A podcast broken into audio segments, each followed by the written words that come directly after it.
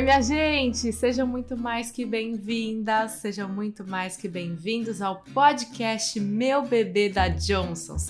Sejam acolhidas, sejam acolhidos. Eu sou Juliana Góes e hoje aqui comigo a gente tem a Adriana Arcebispo, mãe do Atkins, mãe da Dandara. A Adri tem um projeto super legal no YouTube e no Instagram, o Família Quilombo. Eu sigo a Adri há muito tempo. Admiro esta mulher, admiro esta mãe. Então, Dri, seja muito bem-vinda e seja muito acolhida aqui no nosso podcast Meu Bebê. Olá, tudo bem com vocês? Que bom estar tá aqui, que prazer estar tá aqui com você, Ju. Eu sou Adriana, eu gosto de, de me apresentar falando que eu sou criadora de conteúdo digital, mas também sou escritora, sou assistente social da Previdência, sou mãe do A15 da Dandara, como você bem disse, casada com o Jones há 15 anos e tô aí nas redes mesmo, como família Quilombo em todas as redes. Ei, Dri, vai ser muito especial o nosso papo. E você que está ouvindo a gente, olha, nesse episódio a gente vai falar sobre quebra de paradigmas e mais especificamente aquelas condutas e atitudes que a gente recebe dos nossos pais e que hoje a gente percebe que não eram necessariamente saudáveis, sabe? A gente já veio falando um pouco sobre isso aqui em outros episódios do podcast, mas achamos digno fazer um especial sobre esse assunto, até mesmo porque muita gente trouxe feedbacks de vamos falar mais sobre isso. Eu acho que eu preciso olhar mais para isso. Então hoje vai ser o dia. E eu mesma já me peguei em algumas situações que eu parei e pensei, poxa, eu tô aqui replicando alguma coisa que eu recebi dos meus pais e que caramba, eu acho que não é o ideal, acho que não é tão legal assim. E eu queria saber de você, Dri. Você já passou por esse tipo de situação com o maternar, no dia a dia do maternar, porque às vezes é coisa que a gente nunca percebeu antes. Aí se tornou mãe, Sim. a gente começa a despertar para alguns comportamentos que talvez a gente já tivesse, mas não tinha se dado conta e tá ali, repetindo isso com os nossos filhos. Como que é por aí, Dri? São muitas situações, assim, muitas coisas acontecem no dia a dia e que às vezes a minha atitude, ela é um, um remaker da atitude da, da, minha mãe, por exemplo, né? O import, muito importante, tá, é, sempre no processo, no mergulho de autoconhecimento, inclusive para entender, né, é, o que é meu e o que é dos meus pais. É uma coisa que eu, um exemplo que eu tenho para te dar é foi numa situação aconteceu a gente chegando na casa da, da, da, minha família e na minha família sempre teve uma coisa com uma, um respeito e para além de respeito uma obediência aos mais velhos, sabe? Eu fui eu fui educada desse jeito. A gente tem que obedecer os mais velhos. E aí eu me lembro que a gente a gente tem um tio meu que, que gosta de ser cumprimentado de uma determinada forma e eu sempre falei para as crianças que eles podem, eles chegam, cumprimentam as pessoas, mas nem necessari não necessariamente da forma como a família acredita que tem que ser cumprimentado. E aí eu lembro que uma vez o Akin chegou muito tímido, não queria falar com ninguém. E aí eu falei para ele, mas você tem que falar com as pessoas. Você tem que falar. Se você não falar, você não vai poder nem brincar com seus primos, que você tem que falar com as pessoas. E aí depois de um tempinho assim, eu falei, opa, de quem que é essa fala? Essa fala não é minha. Essa crença não é minha, né? Eu poderia ter dado tempo, porque é assim que eu educo as crianças. Você pode ter o seu tempo. Vamos respirar. Você tá, tá tímido, não tá bom para você. Vamos esperar o momento que tiver bom. Então, de fato, esse foi um momento que, que me chamou muita atenção, porque eu estava replicando algo que não era meu. É, tem uma outra coisa que é coisa do toque no corpo, sabe? As pessoas, às vezes, né? Às vezes pessoas mais velhas, outras pessoas adultas, é, chegarem e, e, e quererem beijo ou passar a mão no cabelo da criança. E era uma coisa que lá na época da minha mãe havia todo um agradecimento por conta desse toque, né? Porque ah, tá, tá te fazendo carinho, afinal de contas tá elogiando você, tá elogiando o seu cabelo. E aí eu fico muito atenta para não replicar isso, para dizer para as crianças que o corpo delas tem que ser respeitado e que não que não que, que ela não precisa deixar, que ela inclusive pode dizer não, não me toque, mesmo que seja uma pessoa que vai tocar o cabelo dela, o rosto dela, que o corpo dela tem que ser respeitado.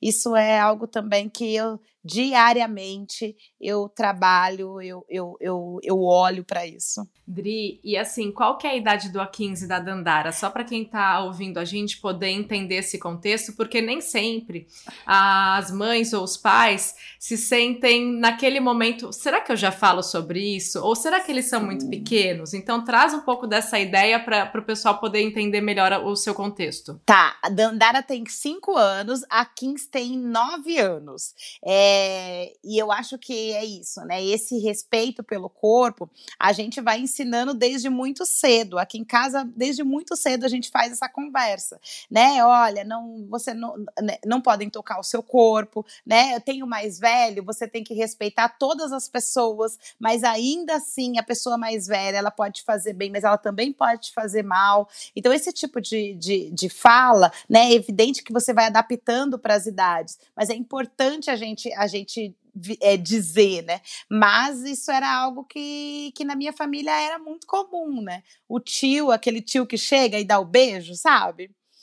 aquele o, o, tio que chega no final de ano, vem, dá, dá benção pro tio, pega, né, abraça. E esse tipo de comportamento era um comportamento que era muito comum na minha época de infância e que hoje em dia eu, eu converso muito abertamente com, com a 15 com Dandara a respeito. Dri, enquanto você fala isso, eu me identifiquei tanto, porque esses dias eu estava na internet lendo uma reflexão em alguma página dessas, né, que fala sobre família, sobre maternar, e dizia: é, o afeto não pode ser misturado com educação é, que muitas vezes a gente acredita que ser educado é dar um beijo e dar um abraço, Sim. estimula isso nos pequenos. Então, muito obrigada por trazer essa reflexão, que é totalmente algo que eu percebi não tem muito tempo. Eu falei, caramba, às vezes eu, eu a gente quase força, né? Encontra alguém, ai, vai lá dar um abraço no tio. Ah. E a minha filha fala, não quero, mamãe. É isso. Isso não é falta de educação. E é, é importante a gente saber separar as coisas. E dentro desse nosso assunto, gente, eu quero até falar para você que está ouvindo,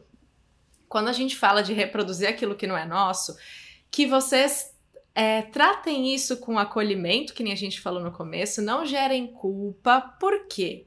Quem nos criou lá no passado era outra época, eram outras formas de viver, talvez fosse outra cultura. Cada um deu o melhor que pôde. Então, seu pai deu o melhor que ele pôde, ele deu o que ele sabia, sua mãe, os seus familiares e as pessoas que fizeram parte da sua criação. E quando a gente sente essa necessidade de entender o nosso maternar, o nosso paternar, isso não tem nada a ver, até puxando um gancho do que a Adri falou, de falta de respeito pelos, pelos seus antepassados, pelos Sim. mais velhos. É simplesmente você entender aquilo que cabe para você, dentro da sua realidade hoje, dentro da sua família hoje, porque às vezes a gente fica com aquele coração um pouco apertado de se sentir faltando com respeito por fazer diferente. E isso vai acontecer em outras esferas, por exemplo, educar pelo medo, né? Então a gente fala, ah, você tem que escovar o dente, porque senão à noite vai uma barata na sua boca. Você tem que fazer não sei o que lá, porque depois o bicho, o homem do saco, sabe assim? Eu, Sim. eu vim dessa época, Adri, que vinha o homem do saco, se eu não fizesse as coisas direito, depois vinha o homem do saco. E educar com base no medo é algo que aqui em casa, pelo menos, eu escolhi não fazer. Sim. Mas talvez alguém que está ouvindo a gente ainda faça e dê certo. Então isso é super importante, saber separar e encontrar o seu jeito. Como que você cria esse despertar no seu dia a dia? Como que vocês em família trabalham isso, Dri? Ju, eu acho que um ponto muito importante disso que você falou é que são com aquilo que eu acredito hoje, né? Com aquilo que o Jones e eu acreditamos hoje. É, e isso, né, para quem está nos ouvindo, é importante saber que muitas vezes virão crítica da nossa família, né? Porque existe primeiro um processo de rompimento, embora a gente saiba que nosso pai, nossa mãe ou quem nos criou é, nos educou da maneira que acreditava, fez o melhor que podia, mas nós muitas vezes temos que entrar no processo de rompimento com aquela educação que a gente recebeu. E esse, esse rompimento ele pode causar culpa. Tão importante para quem está ouvindo a gente saber que esse processo de rompimento ele é legítimo, que está tudo bem você se conectar com aquilo que com a educação que você acredita hoje.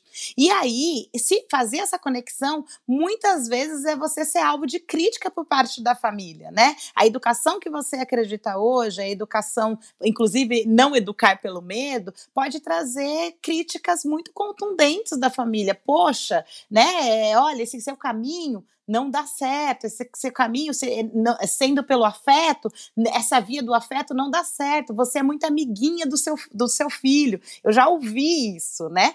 Então, ter essa segurança é, é, um uhum. processo uhum. e não é um processo fácil, né? Então, eu estou fazendo essa fala mesmo para acolher quem está ouvindo a gente, né? Não é um processo fácil, mas é um processo possível. Nossa, não é fácil. É necessário, porque tem gente que se sente muito culpada ainda. Sim, e aí quando a gente vai fazer na frente da família, às vezes acontece, né? Às vezes é, é, eu, já, eu, eu já me percebi algumas vezes na frente do, dos familiares, quando a criança faz alguma coisa, você fala, não, mas o que, que, essas famí que essa família espera de mim?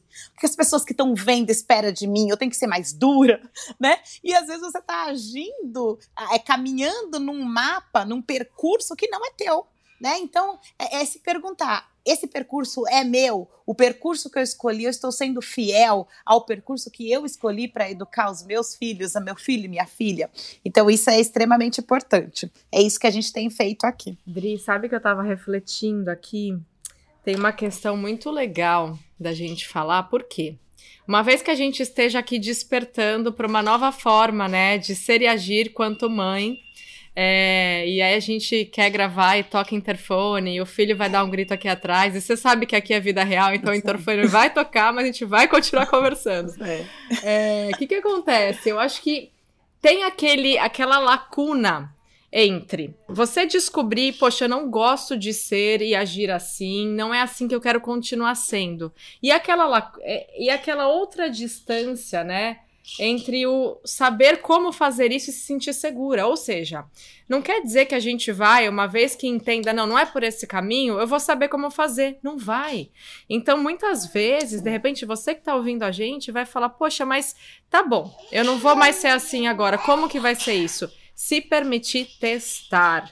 Então eu tenho feito muito isso aqui agora que sou mãe de dois. Inclusive tem um aqui que agora precisou ficar do meu lado brincando. Então vocês vão ouvir barulhinhos de Liam.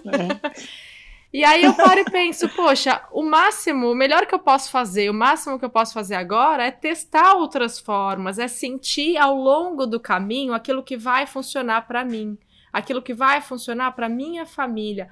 Então, gente, não se sintam culpadas e não achem que vocês precisam ter todas as respostas.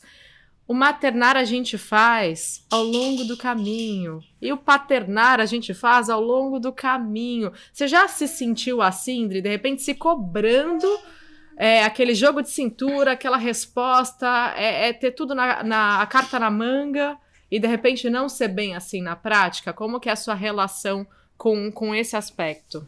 Primeiro, eu, eu faço um movimento, é um esforço para não ter medo de ter medo. eu, eu sou eu, eu, sou uma pessoa que não tô não, não tô completa, que não sei tudo. E aí esse movimento de autoacolhimento é extremamente importante, porque aí eu entendo que eu vou errar muitas vezes. Até uma outra é, é até uma outra coisa que eu queria acrescentar, né? É, é na época da minha mãe é, e do meu pai, a gente tinha a ideia de que adulto não errava, Sim. né? O adulto tinha um, fazia um esforço gigante gigantesco para se manter sempre certo, mesmo quando não estava, mesmo quando sabia se errado. Ele estava com um esforço gigantesco para manter esse lugar. E tá aí um lugar que hoje eu não quero manter. Mesmo quando me vem o impulso no primeiro momento de saber tudo, eu me permito não saber. E permito revelar isso para o meu filho e minha filha. Ótimo. Dizer, eu não sei tudo, eu não sei como fazer. Teve outro dia, a Dandara aconteceu alguma coisa, eu, eu não estava bem, né? Eu não estava emocionalmente bem naquele dia. E a Dandara me, me demandou alguma coisa e eu falei para ela que eu não ia fazer, não queria responder naquele momento. E aí ela saiu de perto e ela falou assim: "Você tá a pior mãe". E aí, naquele momento, eu pensei, gente, é, é, na época do meu pai e da minha mãe, provavelmente era a hora que eu ia tomar uma chinelada, né? Eu ia ficar de castigo. E aí eu parei para pensar, embora não tenha sido confortável ouvir aquilo da Dandara com cinco anos, é, eu entendi que, de fato, naquele momento eu não estava a melhor mãe. Talvez naquele momento eu estava me apresentando como a pior mãe possível para ela, porque eu não estava bem. E aí, é, num determinado momento, depois, quando eu estava melhor, eu falei, conversei com ela, falei, filha, eu ouvi o que você falou e você tem alguma coisa para me dizer? E aí ela falou assim, mamãe, eu não falei que você é a pior mãe, eu falei que você estava a pior mãe. E aí eu falei, filha, provavelmente eu estava mesmo. E vai ter momento que você também não é a melhor filha, né? Você vai ser a melhor possível. E aí, quando eu me humanizo diante do meu filho e da minha filha, quando eu tiro essa casca diante do meu filho e da minha filha, eu me permito errar, eu me permito ter medo, eu me permito, inclusive, pedir ajuda, porque esse caminho é extremamente importante. Eu vou ler outras mães, outros pais, né? Vou escutar outras pessoas que fizeram outros caminhos e que podem me dar pistas. Eu vou errar, você vai errar, nós vamos errar. Tá tudo bem. Ai, gente, pode chorar. Sério. Meu, é isso, sabe? Sim. É isso, é, é se reconhecer humana. E, e me tocou muito no coração quando você falou que na época dos nossos pais eles não se permitiam errar ou não assumiam. Eu admiro demais a minha mãe pela força que ela tem, pela potência que aquela mulher é, mas eu raramente vi minha mãe chorar. Então, nos momentos da minha maternidade em que eu me senti frágil, eu não sabia chorar na frente de um filho. E hoje em dia, eu consigo. E isso que você falou me tocou profundamente, porque diante desse nosso tema de hoje, esse é o meu despertar: é, é me permitir não ser firme e forte o tempo todo, porque humanos não são e eu não preciso parecer que eu sou. Então é exatamente esse o meu ponto, assim, de poder virar para minha filha e falar: filha, a mamãe errou. Não me Sim. orgulho da atitude que eu tive. É, não acho que foi legal o que eu falei ou o que eu fiz, e numa próxima eu, eu vou me dar a chance de recomeçar. Você me perdoa? Isso, Dri, pra mim, nossa, assim, no começo era muito difícil dar esse braço a torcer, aquele orgulho ferido. E, e, eu tenho aprendido, então eu posso te dizer assim, com o coração agora muito mais quentinho, de que esse é o meu chamado para despertar hoje em dia. E você foi lá fundo, fundo, fundo na minha ferida, mas ao invés de cutucar, você está me ajudando a curar. Então eu te agradeço e te honro muito por isso que quando eu falei para vocês que estão ouvindo a gente que eu me inspiro muito, é exatamente isso que a Adri faz no trabalho dela, a forma como ela nos toca, a forma como ela consegue se expressar de um jeito assim que, que nos representa em muitos momentos. Então te agradeço Ju, demais. Assim. eu, tô emocionada, eu tô emocionada aqui também, pensando no quanto que as, essas trocas são importantes. E aí, num dado momento, você falou, né? Ai, nosso pai e nossa mãe fez o melhor que pôde. E é verdade, eu fico imaginando o que foi para essas mulheres é, terem que nos educar sem ter esses espaços de escuta, sem ter esse espaço de fala que é extremamente potente. Sim. A gente está aqui falando das nossas fragilidades, isso tem uma potência gigantesca. Então, é pensar que, que, que quem veio antes da gente conseguiu nos educar, fazer de nós as mulheres que nós somos, é, apesar das ausências, apesar das faltas, apesar das durezas da vida, isso é motivo de muita honra mesmo e de muita gratidão, né? Mas saber que a gente hoje tem outros recursos, então que bom que a gente pode estar aqui trocando, que bom que quem está nos ouvindo está aqui com a gente, porque a gente não precisa ficar só, né? É, fica mais fácil assim. Assim seja, assim seja. E, e outra coisa que eu penso, para a gente criar um desfecho aqui, porque se deixar, eu vou querer falar com você até depois de amanhã, né?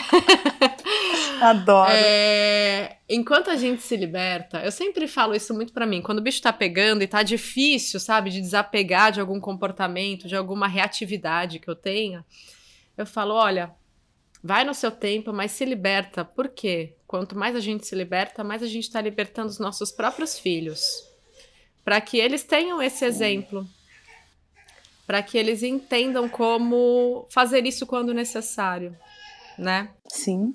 E, e, assim seja, que a gente possa se libertar hoje sempre do que for necessário. Eu vou ter que me libertar do nosso programa, porque tem um bebê chorando muito aqui atrás agora no acolo que vai dar jeito, gente. Mas aqui é vida real e vamos acolher um bebezinho e vamos nos acolher junto com esse bebezinho, né, Dri? Um grande beijo para sua tá família. Certo. Olha. Um beijo, Ju, um beijo. Obrigada por essa oportunidade. Quem está nos ouvindo, se cuide, Sim. fique bem. Eu escolhi o processo de terapia. Tem outros processos também possíveis. Se cuidem, não fiquem sós. Obrigada, Ju. E a gente se encontra aí nas redes. Falando nisso, aproveita, Adri, deixa os seus canais, tá? Conta pra gente, pro pessoal poder continuar te acompanhando. Tá certo. Então, nós estamos como família Quilombo, a gente lá é a nossa família, né? Nós quatro criamos conteúdo. Então, estamos em todas as redes sociais como Família Quilombo, Quilombo com Q, U, I, normalmente.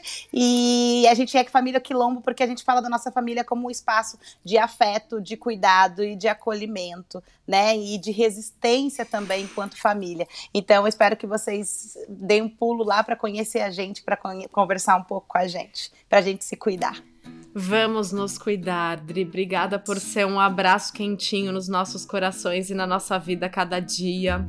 Obrigada. E olha só, minha gente, como é bom a gente perceber que outras pessoas passam também por coisas muito parecidas como as nossas. Eu amo esse espaço, amo e honro demais, agradeço demais. A gente vai ficando por aqui.